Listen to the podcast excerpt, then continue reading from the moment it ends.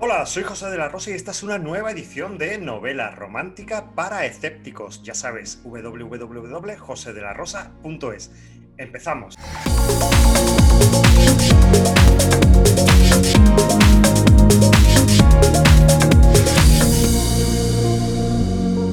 Sentirse bien no es una mala opción, pero hay todo un subgénero dentro de la literatura romántica, de la literatura amorosa, que precisamente pretende que te sientas bien. Hablamos de lo que se conoce como la novela feel good, que sí es verdad que podemos encontrarlos en otros géneros ajenos al mundo del romanticismo. Son novelas ambientados en lugares agradables, con personajes que dan lo mejor de sí mismos, sentido del humor, y mucho positivismo. Y para hablar de este subgénero dentro de la novela romántica, eh, hoy he invitado a alguien muy especial para mí.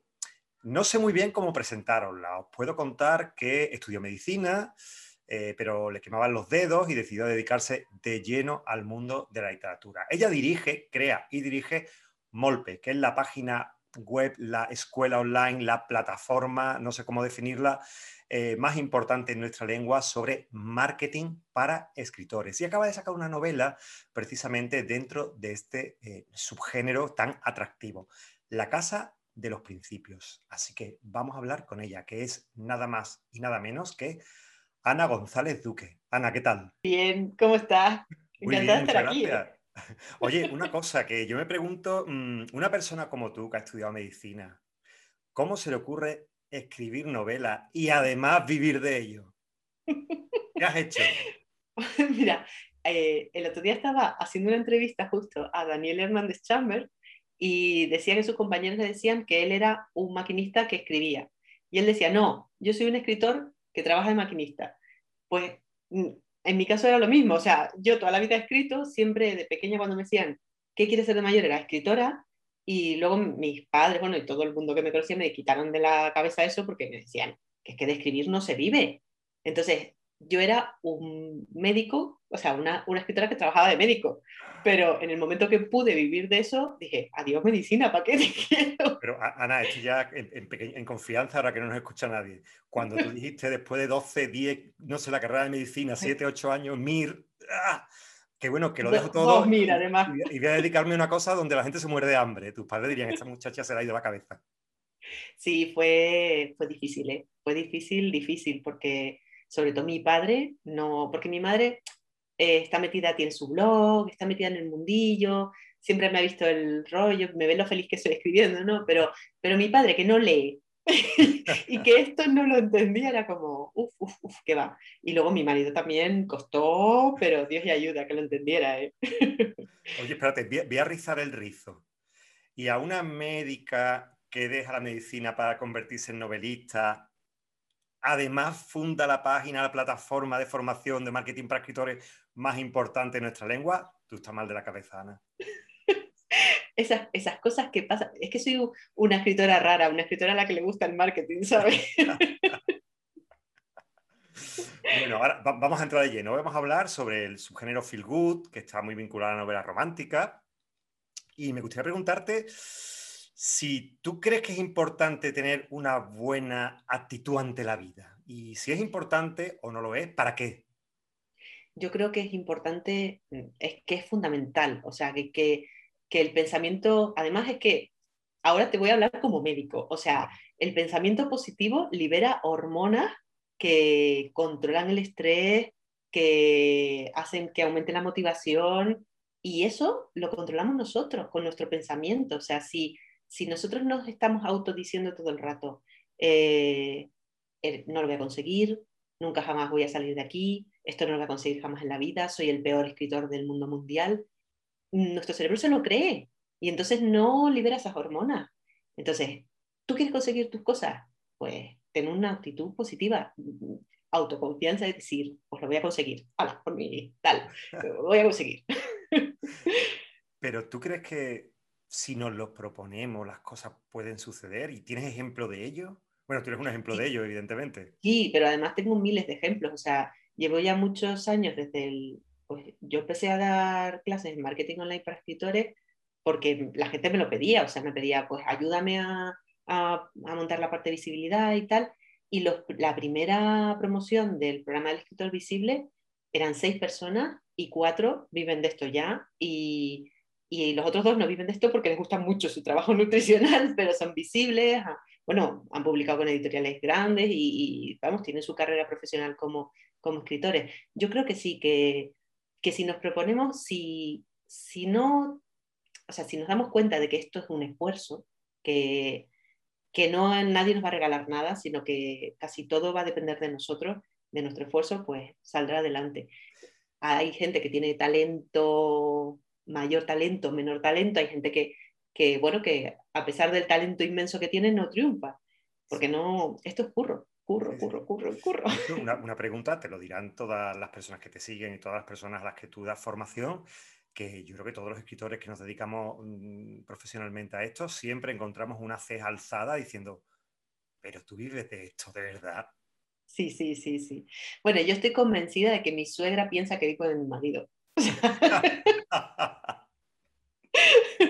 Pero no es verdad, ¿eh? No es verdad. Yo paso religiosamente mi nómina todos los meses a la cuenta común. O sea que...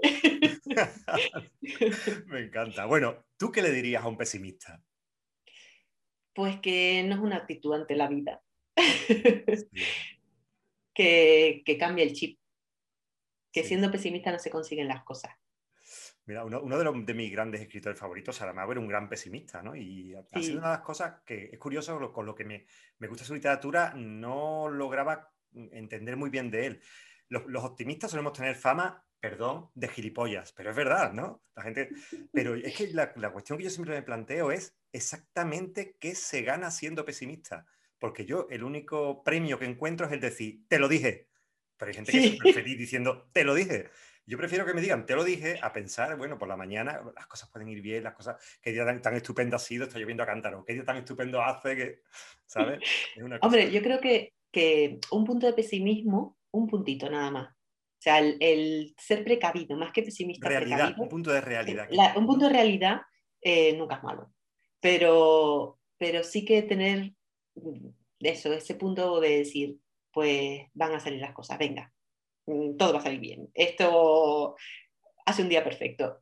Es lo que te decía antes, o sea, cuando tú tienes un pensamiento positivo, pues las cosas van mejor. O sea, quieras que no.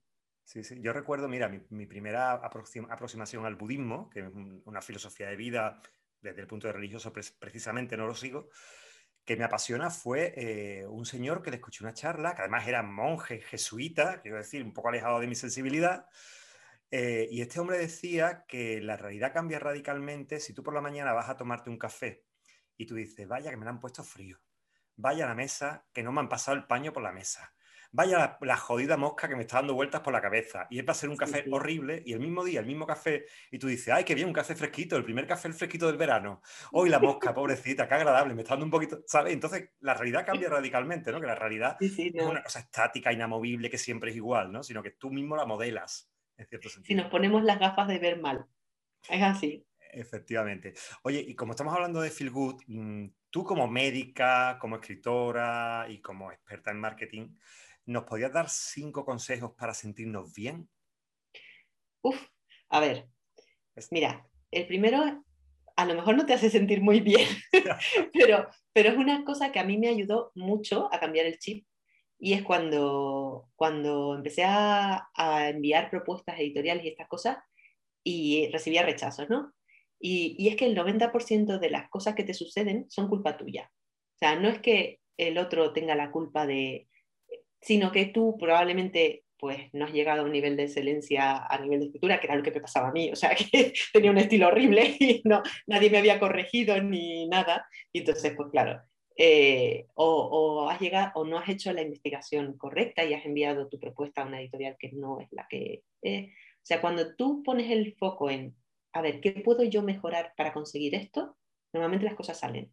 Porque cuando tú conviertes mm, todo en una queja continua, en es que no me han hecho caso, es que nadie me ha querido escuchar, es que no sé qué, pones el foco en la culpa de los demás y entonces no se soluciona. Mm. Entonces, yo, eso es una, una, máxima que yo tengo así como muy, eso, y que bueno, que a mí me hace sentir bien porque puedo ponerle solución, porque depende de mí. Sí, sí, sí. Y luego otra, otra de estas típicas frases que, que, también creo que pueden ayudar es que además la, la canta Leiva, el nuclear. Si todos nuestros dramas fueran de verdad, no habría nadie que nos pudiera parar o nos pudiera aguantar, ¿no? Algo así es. Pues eso, que, que la gran mayoría de las cosas que nos preocupan no van a existir. O sea, en plan, uy, me voy a estrellar como una pita, uy, que, que, esto va a fracasar, uy, que no sé qué. Pues, bueno, pues espérate a que pase. Si pasa, ya te preocuparás, pero nos agobiamos, le damos mil vueltas a mil cosas que luego al final sí. no suceden. La famosa preocupación, te ocupas antes de que suceda, ¿no? Sí, sí, sí, sí, sí. Pero si te fijas, le damos montón, o sea, nos anticipamos muchas veces, a, nos montamos, somos mamadramas totalmente. totalmente. Qué, qué dramáticos somos, qué dramáticos somos, verdad. y luego, pues, otra, pues a lo mejor podría ser que aprendas a tomar decisiones basadas en las soluciones, no en los problemas. Cuando tú te centras en buscar una solución y no te estás dando vuelta al problema, no, no estás todo el rato ahí como anclado en tu orgullo, en tu tal, sino que intentas empatizar con el otro y decir, bueno, a ver, a ver cómo está viendo él esta cosa para, para yo intentar llegar a un, a un punto intermedio, ¿no? A, a, una solución. Normalmente terminas encontrando soluciones y, y, saliendo de los problemas más, más fácilmente. Eso yo creo que una de las cosas que a mí más me ha ayudado, tanto como médico como como escritora, es ese puntito de, de, empatía, a lo mejor con el otro, ¿no? De, de, ponerte en el lugar del otro para ver cómo me está viendo él a mí, ¿no? Y, y, eso a veces, aunque no comparta el punto de vista, me ha llevado a entender el punto de vista del otro y a, y a buscar una solución media, ¿no? Y no sé, es que no se me ocurre qué más, o yo qué sé, pues por ejemplo, da, dar gracias, lo que decías tú antes del budismo, eh, hay mucha gente que, pues yo no soy nada religiosa, pero sí que eh, he pillado así de, de, la gente que medita y de todas estas cosas, el puntillo de dar gracias, ¿no? De, de, decir, pues, en lugar de centrarme en lo malo que ha tenido en mi día, a lo mejor decir, a ver, ¿qué cosas buenas me han pasado hoy? Ah, mira esto, pues, solo por esto ya merece la pena el día, ¿no? Entonces, mmm, si te centras en lo positivo, eh, sueles dormir mejor, la verdad. Ya está, ya está, no te presiono más. Cuatro es suficiente. Muy bien. Vamos a centrarnos, que tú sabes que yo soy muy de difuminarme. Eh, ¿Esto del, del, feel good qué es? Pues es una cosa que, que, surgió en la Segunda Guerra Mundial en Inglaterra, porque la gente estaba muy quemada de, de drama. Y entonces las, las novelas empezaron a ser novelas con una atmósfera muy agradable, con final feliz, con personajes que tenían, que tenían problemas, pero que, que, los iban solucionando, que tenían un desarrollo como de, de, arco de personaje y que se recreaba en los placeres de la vida cotidiana. También es verdad que estaban en eso, en la Segunda Guerra Mundial, con, con racionamiento, que no tenían, pues, yo qué sé, las comidas eran para conseguir harina, para hacer un bizcocho, claro, era como... Que falta evadirse, ¿no? De la realidad, sí. ¿no? un poco también como nos pasa a nosotros hoy día, ¿no? Claro, entonces estas, estas novelas em, empezaron a ser son novelitas muy cortas, con a lo mejor banales, porque podrías decir, bueno, pues no tienen no es un, alta literatura de, esa, de los prejuicios que, que, hay siempre, pero es de estas que te dejan el corazón calentito, ¿no? Que dices, bueno, pues qué bien, cuando cierro ya me quedo como, ay, qué bien, qué paz, ¿no? un besito, ¿no? Son como un besito, sí, algo así agradable, un, un pellizquito en la mejilla. Sí, sí, sí. Es de estas así como una tacita de té y una mantita, ¿no? Ah, qué agradable eso, qué agradable. vale, pues ¿nos pondrías algunos ejemplos para que lo entendiéramos bien? Sí, pues mira, a mí me encanta, a mí quien, quien me enganchó en la novela Feel Good eh, fue Hugo House, que es un escritor de inicios del 20, que son novelas, son novelas de comedia romántica, así como muy, muy de la alta nobleza inglesa, pero tiene ese punto, tiene un puntito de humor siempre y, y ese punto de disfrutar de, la, de las cosas, ¿no? Eh, sus novelas más famosas son las de Gibbs, de Gibbs y Wooster, que son dos personajes, un mayordomo así como muy tal y un loco. Pero hay muchos, dentro del, del, panorama español, mira, por ejemplo, está Mamen Sánchez, que sí. tiene prohibido, a ver cómo era esa novela, se prohíbe tener afectos desmedidos en la puerta de la pensión. Esa es una novela feel good. O, la, o pues, por ejemplo, Pilar Navarro tiene una que se llama La Casa de Mar, eh, Virginia Hill tiene varias, una es en el corazón de Londres. Eh, hay, hay novelas así como muy chulas dentro del panorama español y luego eh, pues está pues, por definición o sea, la sociedad literaria y el pastel de patata de Guernsey, o sea, todas estas novelas, sobre todo son novelas inglesas, el, el género está empezando en España, pero novelas inglesas hay muchísimas de ese estilo. Es un género, yo creo que en este momento mm, que apetece, ¿no? Porque no sé si, claro. coincides conmigo, pero algo que estoy observando, o desde mi visión un poco ¿no? cerrada, ¿no? Reconozco que no tengo amplitud como para hacer una valoración, es que no se está produciendo, al principio sí, pero durante esta pandemia no se está produciendo mucho sobre la pandemia. Al principio sí hubo muchos intentos, hizo algo incluso en televisión, pero parece que ya nos queremos como separar un poco, como dejarla atrás, ¿no? Como que tenemos una necesidad de quitárnosla de encima, ¿no? Como una camisa sucia o sudada, ¿no? Y creo que este tipo de literatura que nos permitan otra vez, como literatura de impulso, salir de nuevo, ¿no? Ponernos otra vez en marcha como antes, aunque ese pasado no vuelva, ¿no? Parece que se avecina bien, ¿no? Sí, yo creo que es que todos necesitamos esa, esa evasión, o sea que ha sido un año y pico y estamos un poco hartos de pandemia realmente y no nos apetece leer sobre pandemias ni sobre, o por lo menos a mí me pasa, o sea, yo que soy lectora de fantasía y de romántica, de las dos, y, y leo, la fantasía me está costando más, pues porque hay mucho mundo distópico, mucha cosa de esta, y ya tengo distopía suficiente con la vida diaria.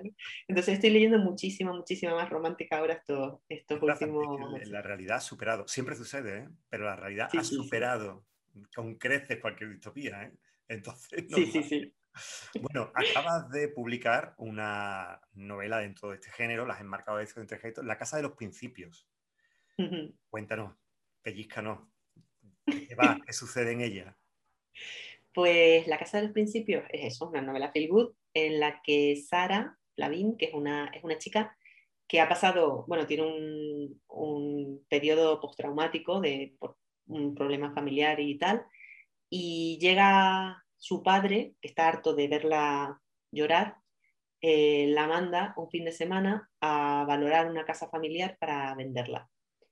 Y, mm, y bueno, ella llega a la casa familiar, supuestamente es una casa que está vacía, era la casa de su abuela, su abuela ha muerto hace un par de años, y entonces de repente llega a la casa y se encuentra que la casa está ocupada.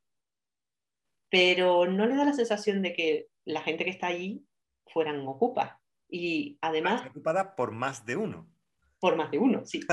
y además eh, hablan de su abuela. Entonces se queda como, dice, voy a investigar, ¿no? Y no dice quién es, sino, bueno, por, por por una serie de cosas tiene que quedarse allí y entonces empieza a investigar y al investigar empieza a descubrir también cosas sobre sí misma, sobre su familia, sobre un montón de cosas. Entonces, es, es esa la, trama. Tiene que estar bien porque nada más que me has contado eso y se me han puesto los pelos un poco así como de gallina. O sea que la, la has encaminado bien. bueno, está ya a la venta, la encontramos en mm, plataformas está en mi tienda, en Marketing Online para Escritores, está en la parte de libro, ahí la mando dedicada y también está en Amazon en, papel y en digital. Perfecto. Yo, mira, yo siempre termino, mm, busco alguna frase, un par de frases en las redes sociales y tal, y me gustaría ponértelas para que, decírtelas para que tú me des una valoración. ¿Qué, qué piensas de estas afirmaciones que hacemos los internautas? ¿Vale? Vamos con la primera. La primera. Sin drama no hay novela. Es verdad. O sea, vamos a ver. Sin drama, no sin drama, pero sin conflicto no hay novela, ¿no? Eso es lo que yo pienso. Sí, es que tiene que haber un conflicto, tiene que haber un, algo que se resuelva, si no, si no, enganchas al lector. Totalmente, la, mejor definición de novela que yo, que a mí me encaja es la de, ¿qué es una novela? Es la resolución de un conflicto. Y Exactamente porque bueno, en la prosa, no sé, en la poesía no, es necesario, pero en la novela hay que resolver un conflicto. Incluso en la narrativa corta puedes saltártelo, pero en la novela... Vamos con la, segunda. Tanto buen rollismo no representa la vida real, se refiere al feel good. me encanta, ¿eh?